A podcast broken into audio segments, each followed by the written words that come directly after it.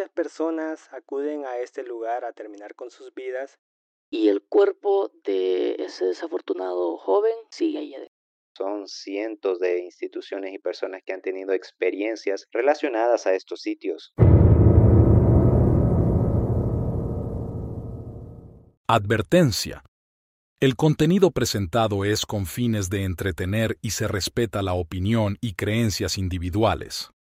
Hola familia, bienvenidos a un episodio más de Podcast Frecuencia Perdida, en el que estaremos hablando de un tema bastante interesante. Es de mi agrado nuevamente contar con Dulas y Tato. ¿Qué tal? ¿Cómo están? Hola, hola familia, ¿qué tal? ¿Cómo están? Bienvenidos a un nuevo capítulo. La verdad que el día de hoy estamos emocionados por grabar el tercer episodio y es un episodio que nos emociona mucho ya que es un tema que nos ha gustado, eh, todos lo hemos discutido y nos ha parecido interesante. Cada uno traemos una locación que nos ha la verdad, muy llamativa y por supuesto cada uno tiene ciertas características que lo vuelven especial. Así que bienvenidos. Hola hermanos, ¿qué tal? Eh, Wasper, muchas gracias por esa gran introducción, esa gran presentación. Eh, pues el día de hoy estoy emocionado, la verdad, tercer episodio, hermanos. Hace un par de meses apenas estábamos iniciando con ver detallitos, ver el equipo que íbamos a usar y pues acá estamos ya ahora grabando el tercer episodio. En el episodio episodio de hoy estaremos hablando sobre lugares místicos, misteriosos, bastante peculiares. En el que estuve investigando que me llamó la atención es un lugar llamado Bosque de los Suicidios donde muchas personas llegan a desvivirse. Se estima aproximadamente que son más de 500 personas las que han llegado a ese lugar a darle fin a sus vidas. Este lugar se encuentra en Japón, en Aokigahara, en el monte Fuji. Se dice que es un bosque bastante silencioso, a lo que las personas les gusta y deciden tomar este lugar como últimos días de sus vidas. También eh, hay los rumores que, que se puso de moda una novela romántica de una pareja que fue a este, a este bosque a terminar con su vida para seguir juntos por la eternidad y muchos jóvenes parejas tomaron esta, esta novela para ir juntos a ese bosque. Muchas personas acuden a este lugar a terminar con sus vidas porque si lo hacen en vías públicas a la familia de esta persona le llegará una multa por los daños ocasionados. Vaya dato perturbador porque las autoridades japonesas aparte de la gran tragedia que están viviendo estas familias deciden vaya a multarlos con esta penalización. Eh, si haya escuchado un poquito sobre, sobre este, este bosque, vaya, eh, sé que tiene un nombre en japonés, el cual ahorita no tengo ese dato, pero sé que tiene su nombre en japonés. Pero este bosque se volvió muy viral, por llamarlo así, gracias a un youtuber estadounidense hace un par de años que decidió visitar este, este bosque, este lugar, y se encontró con un, una persona, un cuerpo humano estadounidense, decidió grabar esto, vaya. Eh, fue tomado como una gran falta de respeto y vaya, ese youtuber fue funadísimo, brother. No voy a decir su nombre, pero creo que muchos saben quién es él, la verdad. Y pues sí, se comenta que este bosque tiene vibras muy, muy extrañas, que de hecho en los senderos, porque existen senderos, en los senderos pues hay cartelitos de que pues no te salgas del camino, también hay señales como, hey, sigue adelante, no te rindas, sigue luchando, eres valiente, vales mucho, te amamos, muchos números de celular también que a los cuales una persona deprimida puede llamar para asistencia, para ayuda. Este pequeño relato que tú nos cuentas, o bueno, no relato, este pequeño hecho que tú nos cuentas sobre varias parejas que llegan a este lugar a terminar con sus vidas juntos, me recordó a un lugar en El Salvador la puerta del diablo. Eh, no sé qué tan cierto sea, pero yo he escuchado historias también que en la puerta del bueno, la puerta del diablo es una gran roca gigante del tamaño de una montaña que parece que tiene su borde y todo. Y he escuchado historias de, de parejas que llegan a lanzárselo así desde, ese, desde esa altura para acabar con sus vidas juntas. Pero sí, este es un pequeño detalle que recordé, pero sí, este bosque que tú mencionas sí es, es bastante curioso, la verdad. Muchos, como lo comentaba, muchos aseguran que se sienten vibras muy pesadas, muy fuertes. Aparte se dice que está embrujado de tanta, tantas personas, tantos espíritus que, que en vida terminaron ahí y que a lo mejor no encontraron luz. Se habla también de muchas desapariciones de cuerpos que nunca se encontraron. Pues se dice de que este es uno de los lugares más embrujados de todo Japón, de hecho, este, este bosque. Es uno de los lugares con una tasa bastante alta de, de suicidio a nivel mundial, ¿verdad? Creo que es el segundo lugar después del puente que está en Estados Unidos, no me recuerdo el nombre. ¿El de San Francisco será? Sí, creo que sí. Ta- Tato, tú que tienes ahí. Sí, sí, el Golden. Gate. Ah, El Golden Gate, de hecho, sí es el, el lugar más popular para, no popular, más infame sobre casos de, de pues vaya Walter, ahí le pones el, la censura, pero sí es el Golden Gate, creo que sí es el, el lugar más infame y popular a la vez de cuando ocurren estos hechos. Que tengo que dar un, un dato pequeño de este puente del Golden Gate. Hace no mucho, creo que incluso fue el mes pasado, que se hizo muy viral la noticia de que por fin en ese puente se han instalado mallas en la parte de abajo del puente por si las, por si las personas se quieren lanzar, caen en las mallas. Buen, buena inversión, se me hace muy buena inversión para, para evitar este tipo de tragedias. Sí, la verdad que sí. Sí, em, regresando a Japón, la verdad que a mí me parece que es uno de los países que eh, ha tenido uno de los desarrollos más abismales a lo largo, eh, en un corto periodo de tiempo, y esto se debe mucho a la cultura que ellos predican. Ellos tienen valores eh, que se pasan de familia en familia, de generación en generación, que están muy enfocados en la disciplina, en dar el máximo rendimiento. Y siento que este es un factor que lleva a, varias de las personas que han llegado a este bosque a llevar a cabo este, este acto y es que las jornadas laborales, eh, la presión social porque cumplas con los estándares que te impone la sociedad son muy altos y ese punto, ese grado de exigencia que muchos de los jóvenes no logran cumplir es lo que los estresa y los lleva a tomar desgraciadamente esta decisión. Es uno de los, eh, es una de las mm, razones que eh, tristemente lleva a muchos jóvenes a tomar esta decisión y es algo que hay que tener muy en cuenta. Y bueno, Wasper, eh, acabando ya un poquito con este mensaje, quisiera pasar a platicarles un poquito sobre el rancho Skinwalker. ¿Ustedes saben lo que es un Skinwalker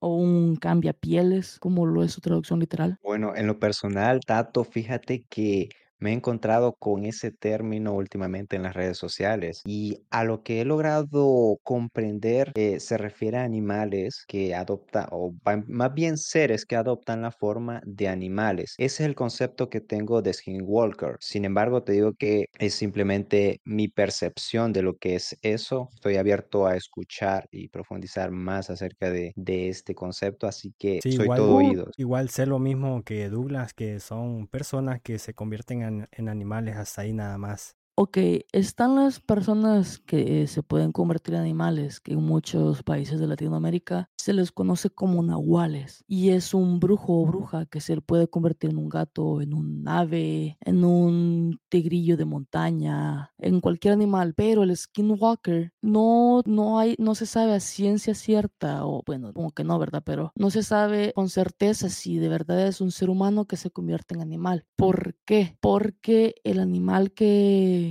que se ha avistado no parece 100%. Por ejemplo, un nahual se convierte en un gato y tú dices, lo reconoces como un gato, conoces las características de un gato. Pero, por ejemplo, un skinwalker es un animal, por platicarte, tú lo puedes ver como un lobo, ¿ok? por darte un ejemplo. Pero la característica de este lobo es que camina en dos patas, que es mucho más agresivo, que los sonidos que emite son mucho más violentos. Eh, puedes escuchar mucha furia en estos sonidos. No son, no tienen, no están completamente cubiertos de pelo, solo áreas de su cuerpo tienen pelo. Y como, y sus son, los sonidos que emiten se escuchan más como gritos y no como rugidos. El rancho Skinwalker es un lugar ubicado en el condado de Wintack, en el estado de Utah, acá en Estados Unidos, conformado por 207 hectáreas. Este lugar se volvió muy famoso cuando fue adquirido hace un montón de años, no tengo el dato exacto cuándo, pero que el dueño de, de, ese rancho en ese entonces empezó a experimentar muchos avistamientos de animales, animales muy raros, como esto que te digo que un lobo de dos, que, se, que se mueven dos patas, con poco pelo, o animales de ese estilo, ¿ok? También es muy famoso por los avistamientos del tipo ovni, luces que se ven en el cielo, marcas en los cultivos, esas típicas marcas que se ven en,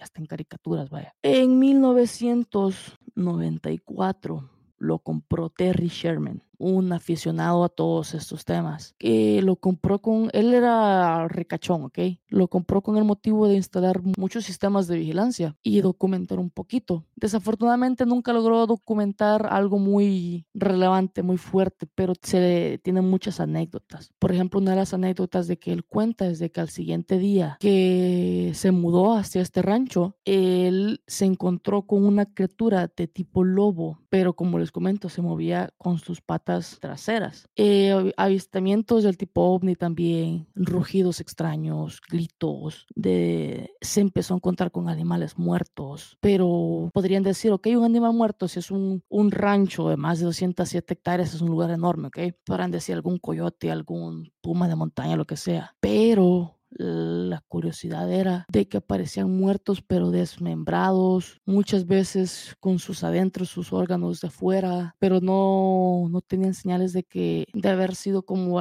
alimento para otro animal, simplemente los mataban por, por violencia, vaya, por, por cometer el acto cruel. Una de las de los relatos más famosos de este lugar, de este señor, es de que un día encontró a dos de sus perros guardianes quemados así como lo escuchan, quemados totalmente y como les comento, de, sus partes de dentro, sus órganos completamente de afuera. Hasta el día de hoy, el rancho Skinwalker sigue siendo objetivo de muchos turistas para que, que lo visitan que van a tomar videos, a tomar fotos. Y si ustedes buscan en TikTok, en YouTube, en Google o cualquier plataforma que usen de video, pueden encontrar infinidad de videos de avistamientos de los skinwalkers o los cambiaformas, como traducido literalmente, avistamientos ovnis en esta área, muchos, muchos muchos hechos sobrenaturales. Wow, la verdad que siento que la descripción que me has dado se asocia bastante a la idea que eh, me había, había comprendido de las redes sociales. Eh, fíjate que últimamente eh, lo que he notado y es lo que he alcanzado a visualizar es que la mayoría de skinwalkers tratan de, de infiltrarse en, los hogares con haciéndose pasar por las mascotas de sus dueños. Sin embargo, muchos dueños son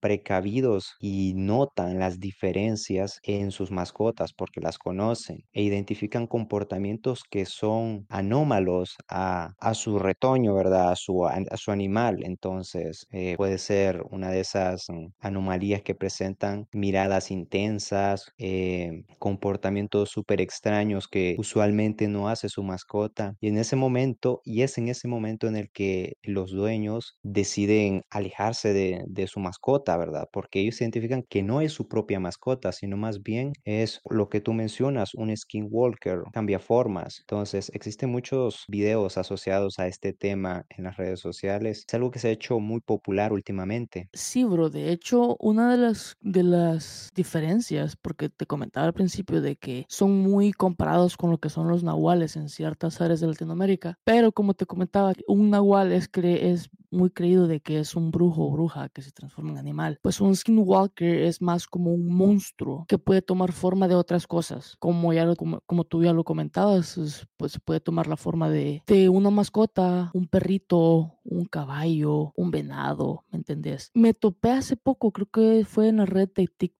me topé hace poco con un video también de un skinwalker que se quería infiltrar a una familia, pero con la forma de otro miembro de la familia. Eso está bastante más perturbador, porque como tú lo dices, eh, bro, si ahorita mi mamá viene, yo voy a, pues obviamente voy a hacer que es mi mamá, ¿verdad? Pero lo que te quiero decir es de que si mi mamá, si un skinwalker viene con la forma de mi mamá y me está diciendo algo, yo voy notar el tono de su voz, el, su lenguaje corporal, su mirada, muchas otras cosas como lo que es su aroma, su presencia, ¿entendés? Y algo así como que terminaba el video como que la persona que grabó esto empezó a huir del, del, de su familiar, que pues era un skinwalker, pero bueno, se presume que era un skinwalker, pero empezó a huir y solo se escucha como el skinwalker empezó a gritar a sus espaldas. No sé si habrá sido un video real, pero, pero se me hizo bastante aterrador, bro. Imagínate, una cosa es cambiar con un animal, ¿verdad? Pero imagínate tomar la forma de un ser querido tuyo. Un skinwalker, un monstruo, toma la forma de un ser querido tuyo. Eso está bastante, Bastante, bastante fuerte, fuerte. Bastante fuerte, la verdad. Eso te iba a preguntar, tenía la duda de que si solo se podía convertir en, sea una mascota, un caballo, pero se ve que, que también se pueden transformar en personas, es mucho más fuerte, la verdad. Sí, es bastante fuerte, sí. Ahí creo que también videos en TikTok de gente que está en caminatas y que de repente hacia lo lejos se encuentra una persona, Sí, pero así perdida de la nada. perdido ajá, de la nada y se empiezan a querer comunicar y esta persona no puede hacer más que gruñidos, que ciertos movimientos raros y oh wow, estamos muy cerca del rancho Skinwalker. Esta, esta cosa es un Skinwalker.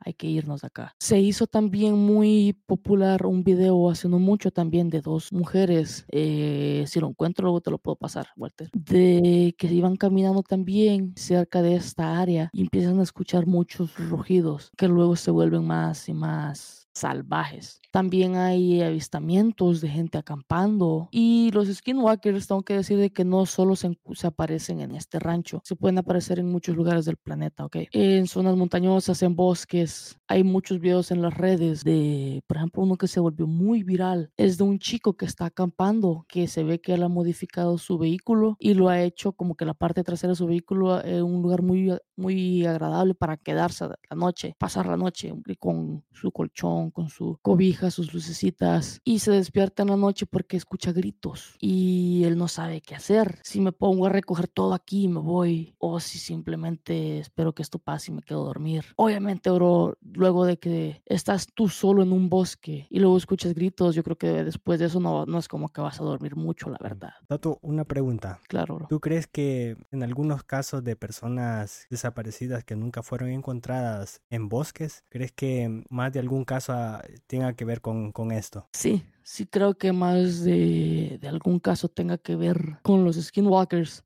Ahora, bro, también en muchos lados de Latinoamérica eh, se cree mucho en duendes y en chaneques. Y como lo platicamos también en uno de los episodios anteriores, por ejemplo, cosas como el cipitillo que se llevaba niños. Es, y estos muy conocidos chaneques o duendes, que son seres elementales, que también son conocidos por, por llevarse niños que no están bautizados o muchachas vírgenes o etcétera. Pero sí, respondiendo a tu pregunta, siento de que hay más de una razón por la más, más de alguna razón extraordinaria, extranormal, paranormal, como le quieras llamar. Pero sí siento de que los skinwalkers sí puede ser una de esas razones. Ok, muy interesante, la verdad. Tú, Douglas, según has estado leyendo algún lugar que te haya llamado la atención, que te haya transmitido vibras bastante fuertes. Bueno, en mi caso en especial, eh, me ha llamado la atención un lugar eh, muy alejado de la zona, un sitio muy alejado de la civilización. A mí me llama mucho la atención este tipo de lugares porque conservan sus orígenes, conservan su riqueza cultural, su riqueza eh, biológica, flora, fauna. Y este lugar es el que se llama la isla de Socotra. Es una isla que se encuentra ubicada al sur de Yemen.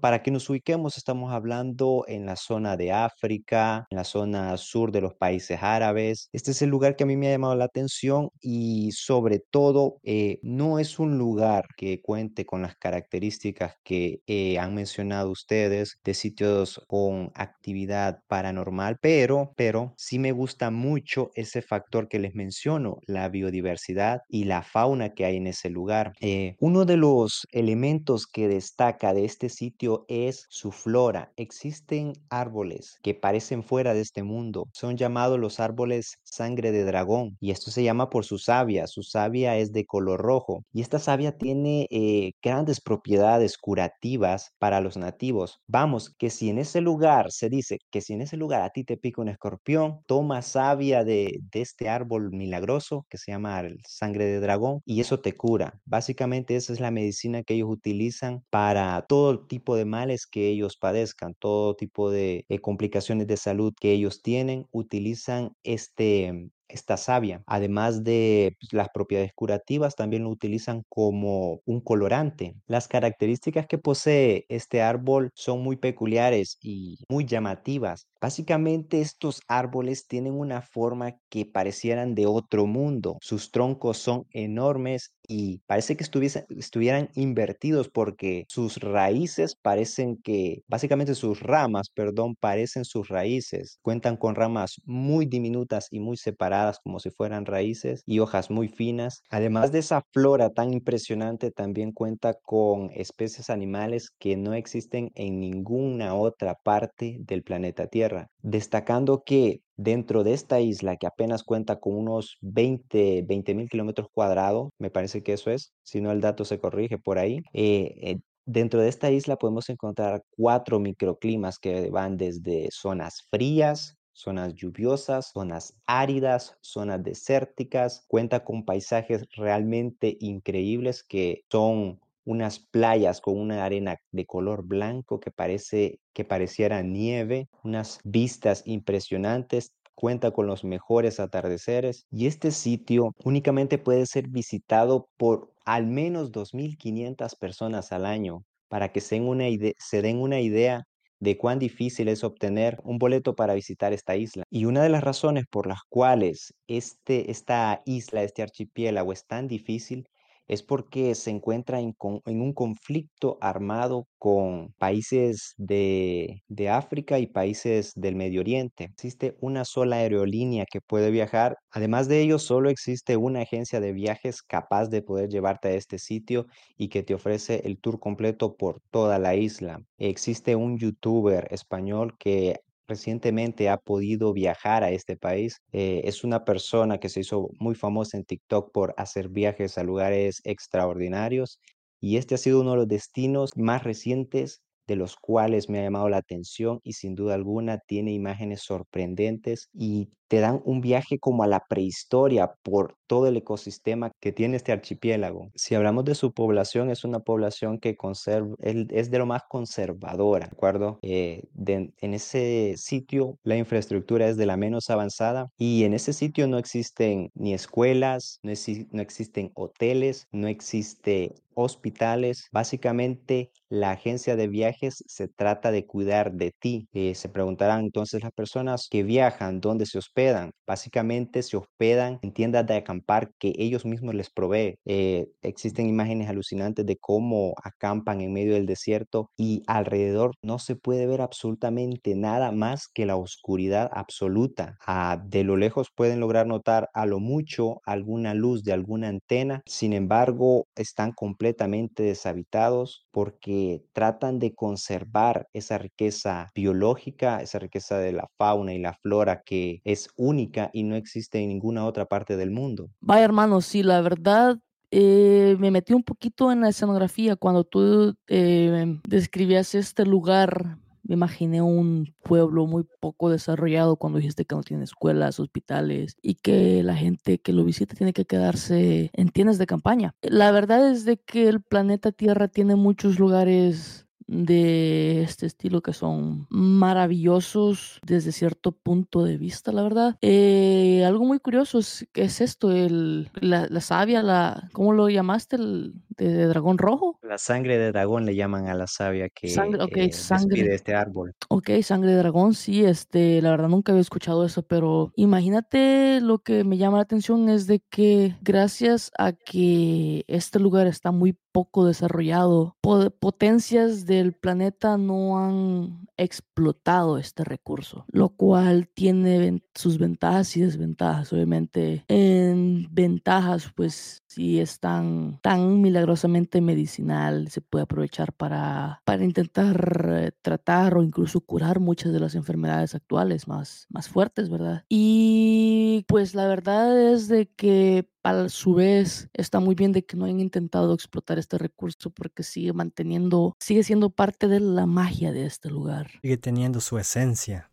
sigue teniendo su esencia, la verdad. Así es, para los locales, la sangre de dragón es el medicamento principal que utilizan para curar la mayoría de sus males. Eh, para que se hagan una idea de lo difícil que es eh, ingresar, visitar este destino, eh, Corea del Norte es uno de los países más cerrados, más herméticos al mundo y sin embargo es visitado al año por al menos 5.000 personas y esta isla que les menciono, este archipiélago, es visitado por 2.500 personas al año. Entonces podemos contrastar un poco ahí eh, lo difícil que es visitar este destino, teniendo en cuenta que la única forma de llegar a este destino es a través de una agencia que es la única que otorga boletos para poder viajar y el de y el punto de salida es desde Dubái, dado que desde el país de Yemen es un país que actualmente se encuentra en conflicto y es muy peligroso eh, transitar por esa zona. Un dato de este lugar es que la UNESCO lo declaró como Patrimonio de la Humanidad en el año 2008. Douglas, y dime, dime. Para ir a este lugar es la única forma que se puede ir. Fíjate que actualmente es la forma más segura y sí es la única para poder llegar a este destino.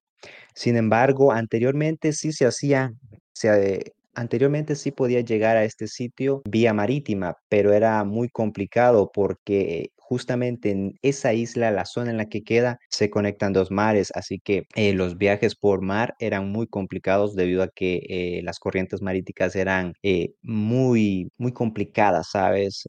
por esa razón. Entonces, actualmente es la forma, sí he dicho segura, sin embargo, siempre estás al margen de que puede suceder algún incidente, pero sí es la actualmente la única vía. Ok, interesante la verdad saber eso. Bueno, hermanos, a mí me gustaría en este punto mencionar de que en el planeta Tierra hay infinidad de lugares que podemos usar para este tema, lugares fantásticos, tal vez con actividad paranormal o científicamente muy maravillosos, muy espectaculares, llenos de misterio, como lo es, por ejemplo, Machu Picchu, como lo es la isla de Pascua. Son lugares de que si los tocamos en este, en este episodio eh, duraría para siempre. Eh, lo que podemos hacer es en algún punto, si este episodio tiene una aceptación, hacer una parte 2. Pero por ahora me gustaría mencionarles un lugar que está aquí en Minnesota, en el estado donde vivo yo, y este lugar se llama La Tetera del Diablo. La tetera del diablo eh, no tiene nada paranormal, la verdad, pero esconde un gran misterio que científicos y expertos no han podido descifrar hasta el día de hoy. Es un río muy caudaloso, con muy difícil acceso en una montaña que baja la montaña y en cierto punto se divide en dos, en dos flujos. El primero,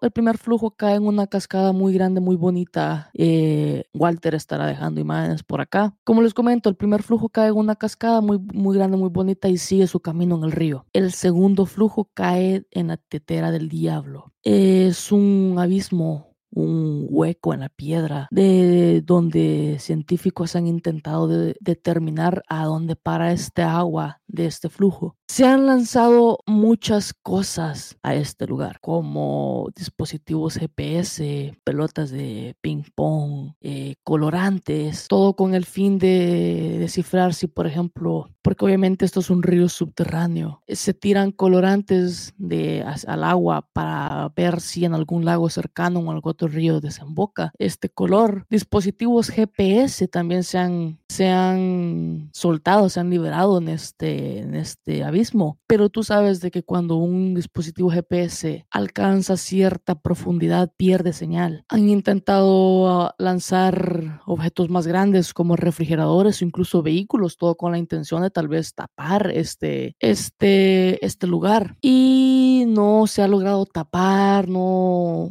hay muchas teorías de que a lo mejor desemboca en algún río subterráneo, alguna parte, alguna cueva subterránea del lago superior, o que tal vez en alguna parte del lago Mississippi o incluso en Canadá. Pero la verdad es de que nadie sabe Ningún, los científicos no saben hacia dónde se dirige esta agua, este, este flujo de agua. Un dato muy perturbador que leí por ahí es de que este sería el sitio perfecto para cometer un crimen y deshacerse de la evidencia. Cuando hablo de evidencia me refiero un poquito a, a cuerpos sin vida. Wow, la verdad que al describir este sitio, lo único que se me viene a la mente es la teoría de la tierra hueca, ¿sabes? Es una gran teoría acerca de que la tierra se está hueca, de que la tierra es hueca y que existe civilizaciones viviendo eh, dentro, además de que existe una flora y fauna eh, única, existen microclimas, existe realmente otro mundo viviendo debajo de nosotros. Es lo único que se me viene a la mente cuando describes este sitio. Eh, un sitio así en el cual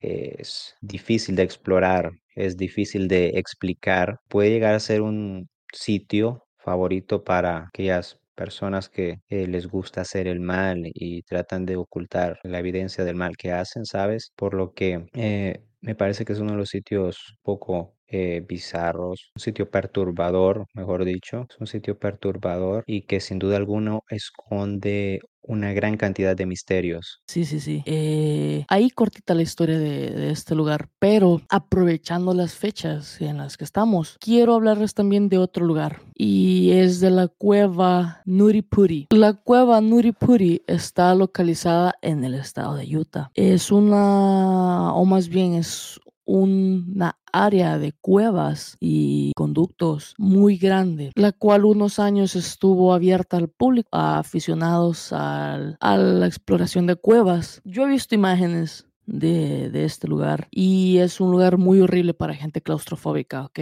Cuevas que, que tienes que pasarlas arrastrándote, que tienes que respirar o soltar, dejar soltar tu aire para poder atravesarlas. Un lugar muy horrible para lugares claustrofóbicos. ¿Por qué tiene, qué tiene de especial esta cueva, ok? Porque hay muchas cuevas que son así y que mucha gente la visita. Esta cueva estuvo cerrada al público por un par de años debido a, de hecho no les mentiría si les digo por qué, pero algo tiene que ver creo que con derrumbes o accidentes que tuvieron, tuvieron personas ahí. Pero en el año 2009 vuelve a abrir al público, ¿ok? Y aquí es lo que la vuelve especial. John Jones, un 24 de noviembre, decide volar hacia Utah con su, con su esposa para visitar a su familia. Eh, en este estado los está esperando su hermano, los recoge, todo muy bonito, el reencuentro su hermano también era aficionado a la, a la, exploración de cuevas. John Jones también era aficionado a la exploración de cuevas. Decidieron explorar esta cueva. John entró, bueno, tengo que mencionar en este punto de que John eh, en cierto punto del recorrido se separa de su hermano. Eso, como les digo, es un lugar, son lugares muy pequeños, muy angostos y en cierto punto se separa de su hermano. ¿Qué pasa? Quiso explorar una zona de la cueva llamada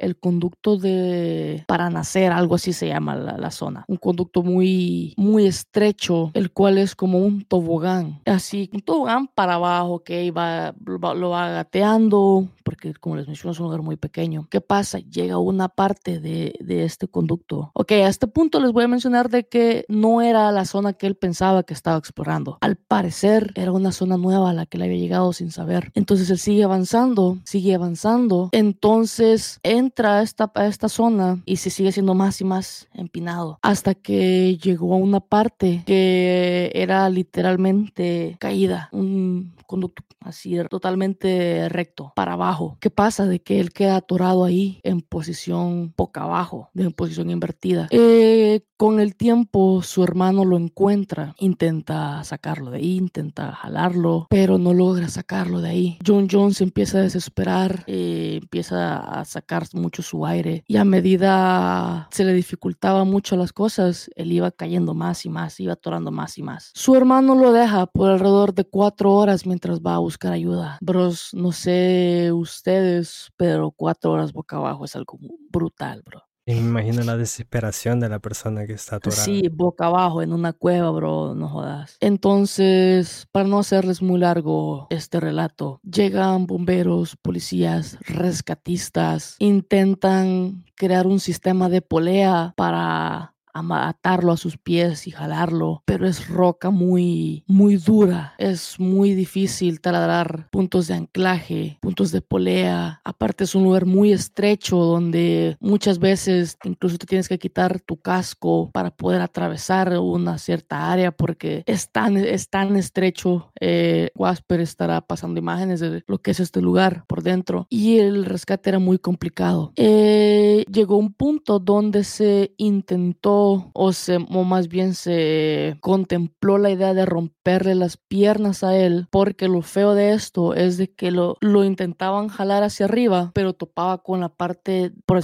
decirles así el techo y como estaba en su eh, lo jalaban para atrás obviamente las rodillas no se doblan para enfrente bro entonces en ningún momento se contempló la idea de romper las piernas para intentar doblarlas y, y sacarlo de ahí. Desafortunadamente, cuando se instala este sistema de poleas y lo intentan jalar, eh, es un fracaso totalmente. No se logró perforar la piedra lo suficientemente profundo para que estos puntos de, de anclaje de, y de polea soportaran el peso. Se rompen, se rompe también la cuerda y de estos puntos y él ya iba saliendo un poquito. Entonces cuando se rompe cae más y se atora incluso más. Para no hacerles tan largo este relato, John Jones pasó como dos días boca abajo hasta que su sangre toda se fue para su cabeza y alucinaba, perdió muchos líquidos y finalmente John Jones falleció dentro de la cueva. Los recatistas determinaron que era muy peligroso seguir con la misión y optaron por cerrar la cueva, sellar la cueva, dejando el cuerpo de John Jones dentro de esta. Se instaló una pequeña placa en honor a su memoria y a lo que era él. Y pues hasta el día de hoy la cueva Nuripuri está cerrada al público, está completamente sellada con concreto y el cuerpo de ese desafortunado joven sigue ahí. Y esta es la historia de John Jones y la cueva Nuripuri. Y esto ocurrió un 24 de noviembre del año 2009. De hecho hay una película en YouTube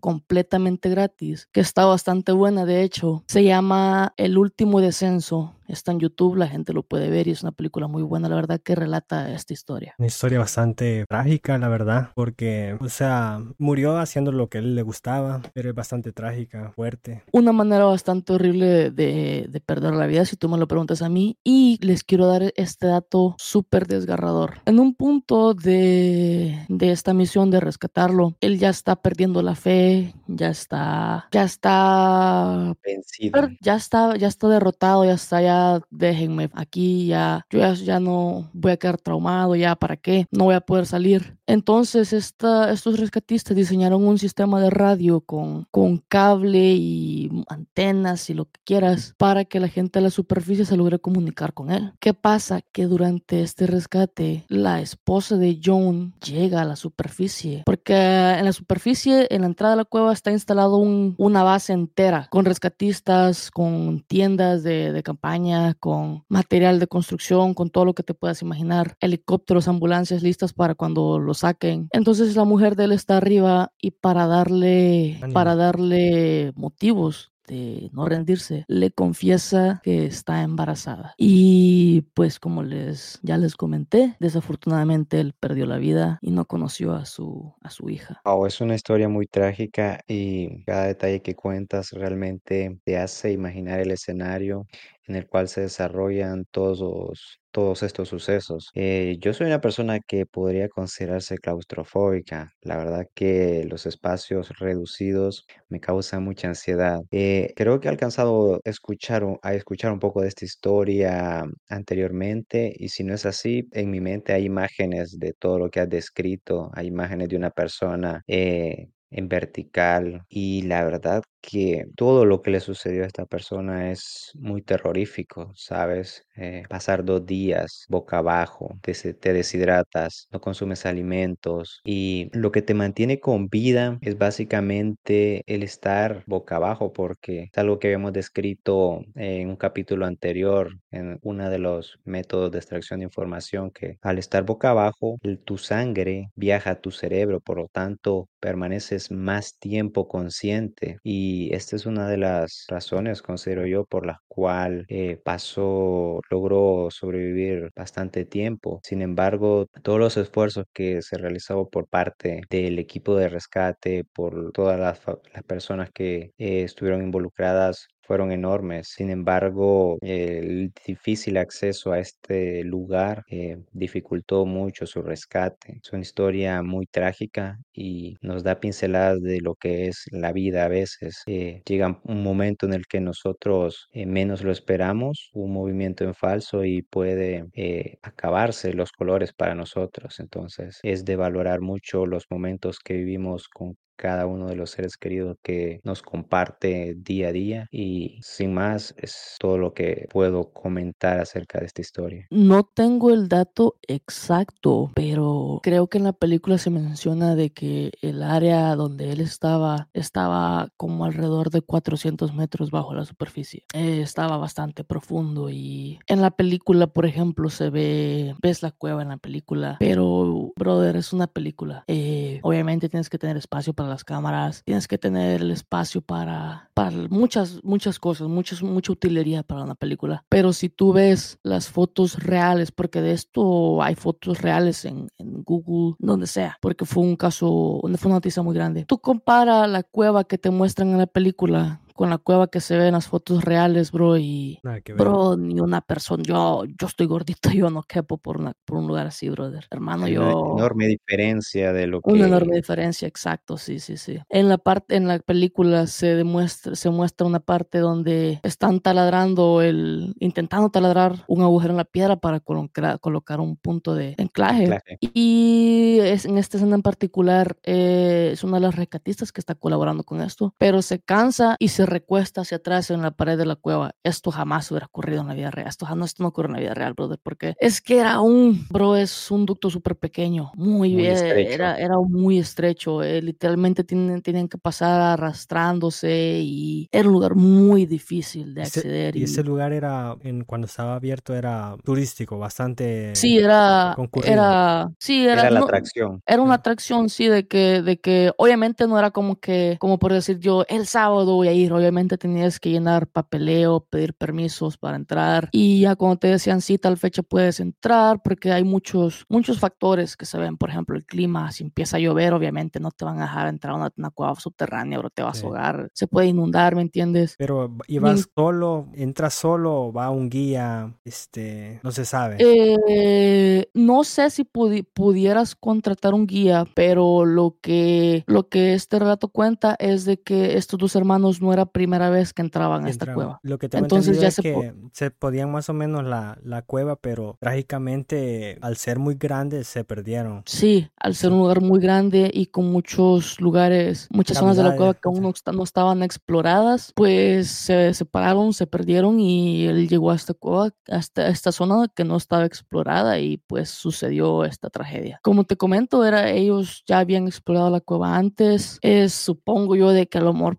pudieran contratar algún guía, no sé, pero ellos lo hicieron por, por, diversión, por diversión, exacto, por su cuenta, como que, como deporte, como que yo diga, vamos, voy a un día a pescar, o voy a un día a jugar fútbol, o jugar basquetbol, o voy a escalar una montaña, ¿sabes? Voy a escalar una montaña, exacto, voy a hacer senderismo. Sí, sí, sí.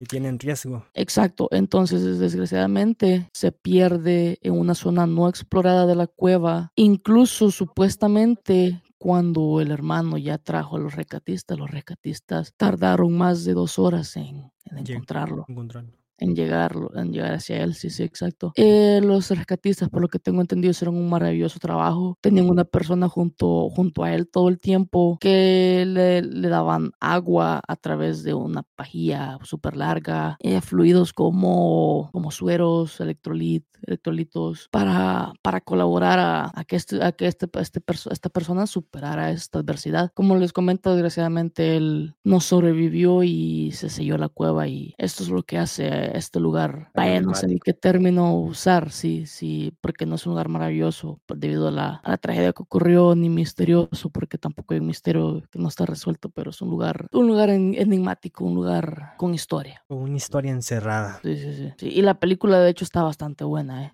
eh si tienen oportunidad, se los recomiendo en YouTube. Se llama El último descenso. Interesante, la verdad, yo nunca había oído eso, esa historia.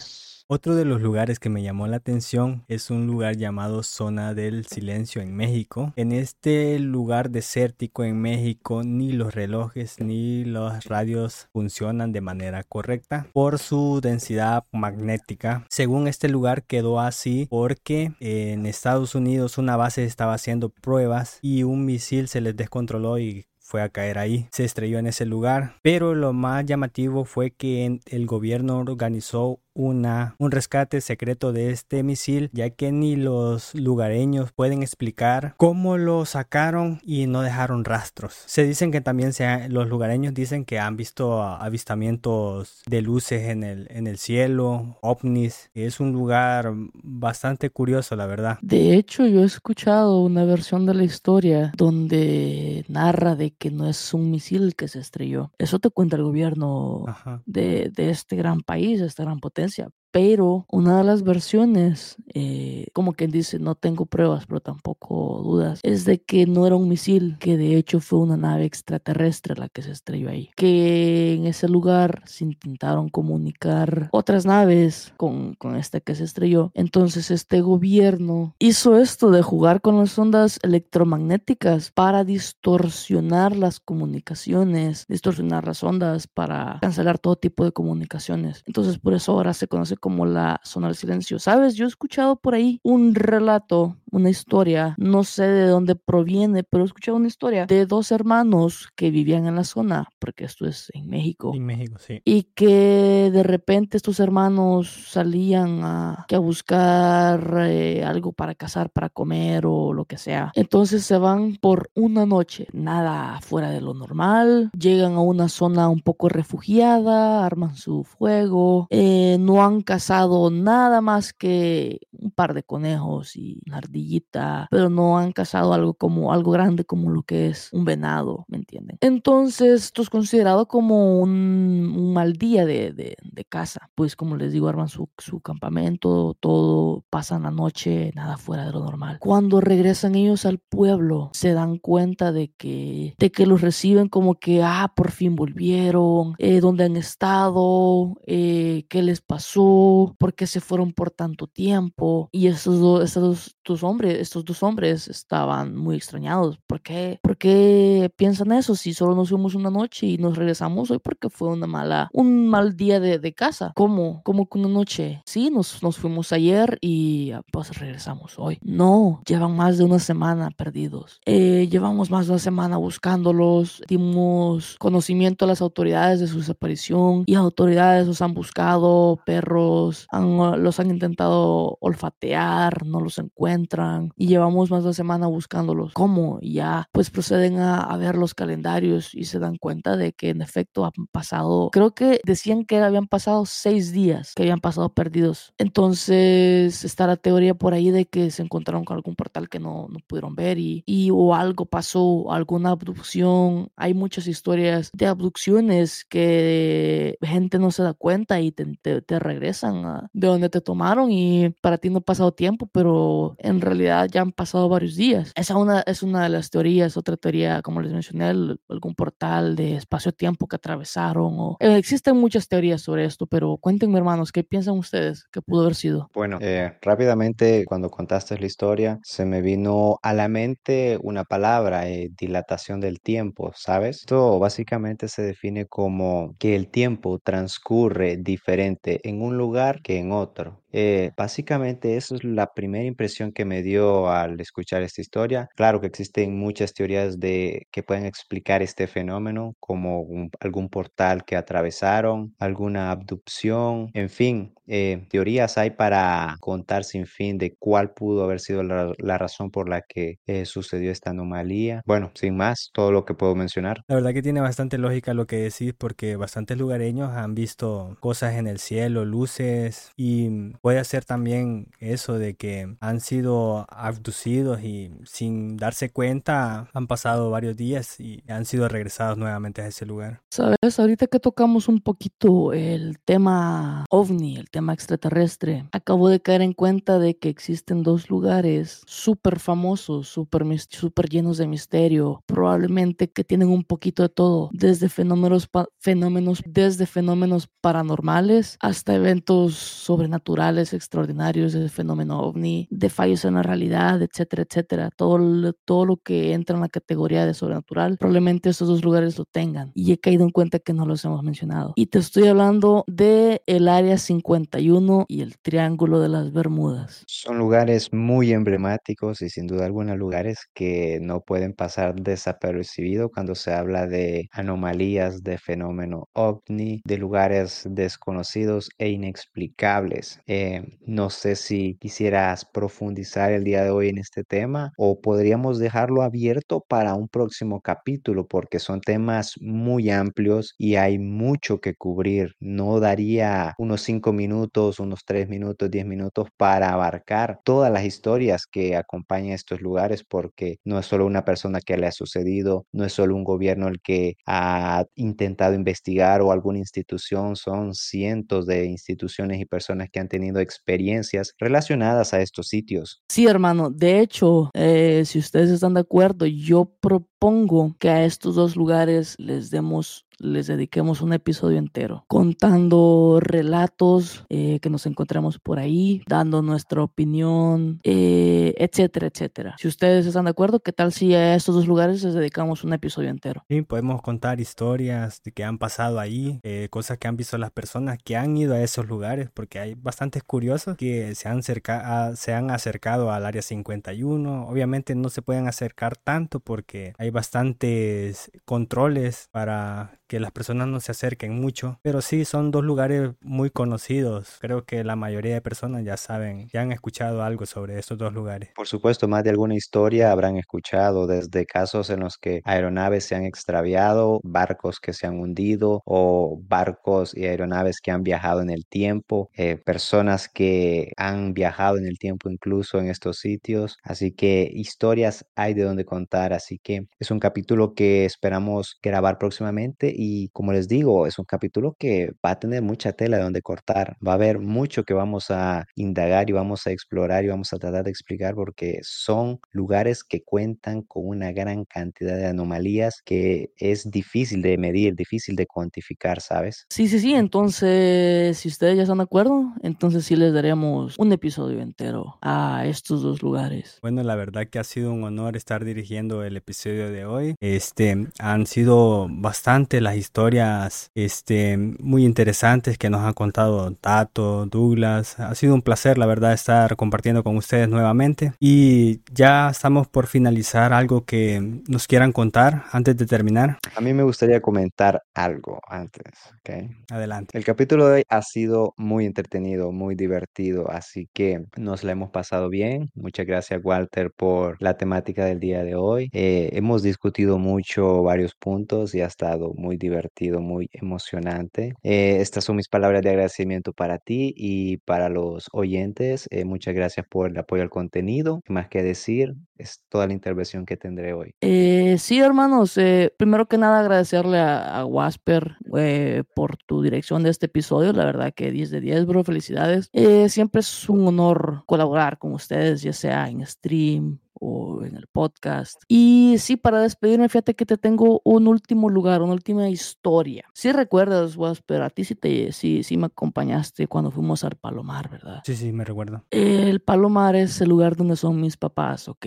Era el lugar donde íbamos con los primos, con los tíos cuando estaba chiquito. Es para que la gente tenga un pequeño contexto, es un rancho, es una zona rural. En este lugar, bueno, no en este lugar, pero muy cerca de ahí, se encuentra el famoso Cerro de la Doncella. Para este episodio me di la tarea de preguntarle a mis papás, a un par de tíos, y me encontré con una curiosidad que me voló la cabeza, y es de que la mayoría de, los, de las personas que ahora son adultas no saben mucho de, de esta historia. Lo que voy a contar, de hecho, es es lo que he recogido de todos estos, pero tengo que mencionar que muchos de estos tíos y muchos de estos primos me han sugerido que le pregunte bien esta historia a mi abuela materna. Dicen aclaman de que mi abuela materna es una persona que se sabe bien esta, esta historia, lo cual me da este mensaje de que los viejitos de antes son los que se saben las mejores historias, la verdad. Y esta historia va así, hace muchos años, en estos cantones, en estas zonas, en estas villas, pueblitos, la verdad que ni siquiera llegan a pueblitos, eh, un conjunto de cinco casas, cinco familias o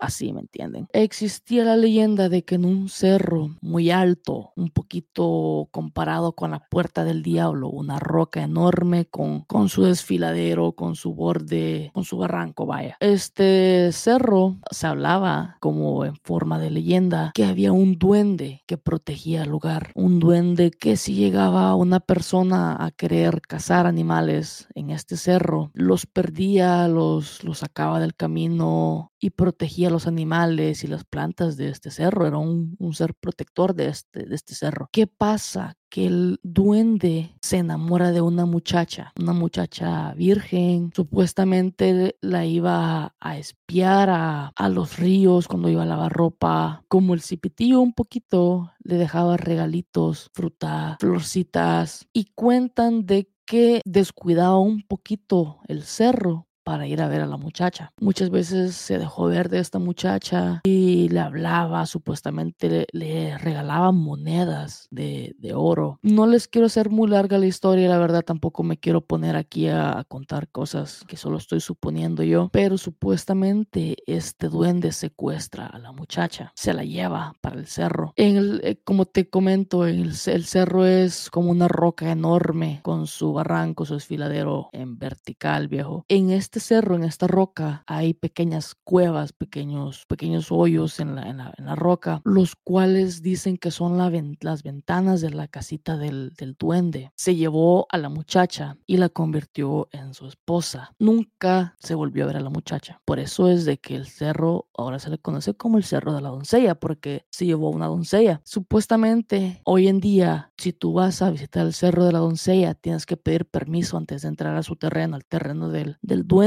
y aún así no tienes garantizado de que el duende no vaya a hacer que te pierdas. Yo conozco gente de que han contado de que han intentado ir al Cerro de la Doncella y han quedado perdidos por varias horas, incluso un par de días. Mi primo Roberto, ustedes ya lo conocerán, él es una de estas personas que intentó entrar al Cerro de la Doncella y no, lo, no logró llegar a la cima. Tienes que ir con gente que de verdad se sepa el camino, gente que viva en el área, que de verdad, de verdad, de verdad, de verdad se sepa el camino sin perderte y que va a ignorar muchas cosas como, como piedritas que te caen o que, escuchas silbidos o, o señales de que te quieren apartar del camino, que quieren que te pierdas. Y los que de verdad han logrado adentrarse bien dentro del cerro de la doncella, comentan de que de repente se, le, se les viene un olor a tamales, a comida, a tortillas y se rumorea de que es la doncella que aún sigue en esas cuevas dentro de esa casita que le prepara comida al duende, que le, que le hace tamales, que le hace tortillas, que le cocina con leña. Eh, han escuchado también como cánticos de una voz femenina y algo que me llama la atención a mí, que esto mi primo Roberto también aclama haberlo visto, es de que desde el pie del cerro, por ahí de las seis de la tarde, se logra divisar, se logra ver un ganado o unas vacas al, al, a lo alto del cerro, en la punta del cerro que andan pastizando. Pero la curiosidad de estas vacas o de estos caballos, de estas cabras, es que son de un color blanco muy brillante. Supuestamente son los animalitos de, del duende, su, su ganado, su caballo, y que aún se, se, perciben esos olores de a comida que supuestamente la doncella le prepara al duende. Y se me hace la verdad una historia muy muy mágica. El Salvador se me hace un lugar que, que tiene estos rinconcitos estas pequeñas historias. A pesar de ser un, un país muy pequeño probablemente el país más pequeño de toda Latinoamérica pero tiene todavía estos rinconcitos con, con historias como esta con pasados como este. Y esa mis hermanos es la historia de El Cerro de la Doncella, contada acá en tu podcast favorito, Frecuencia Perdida.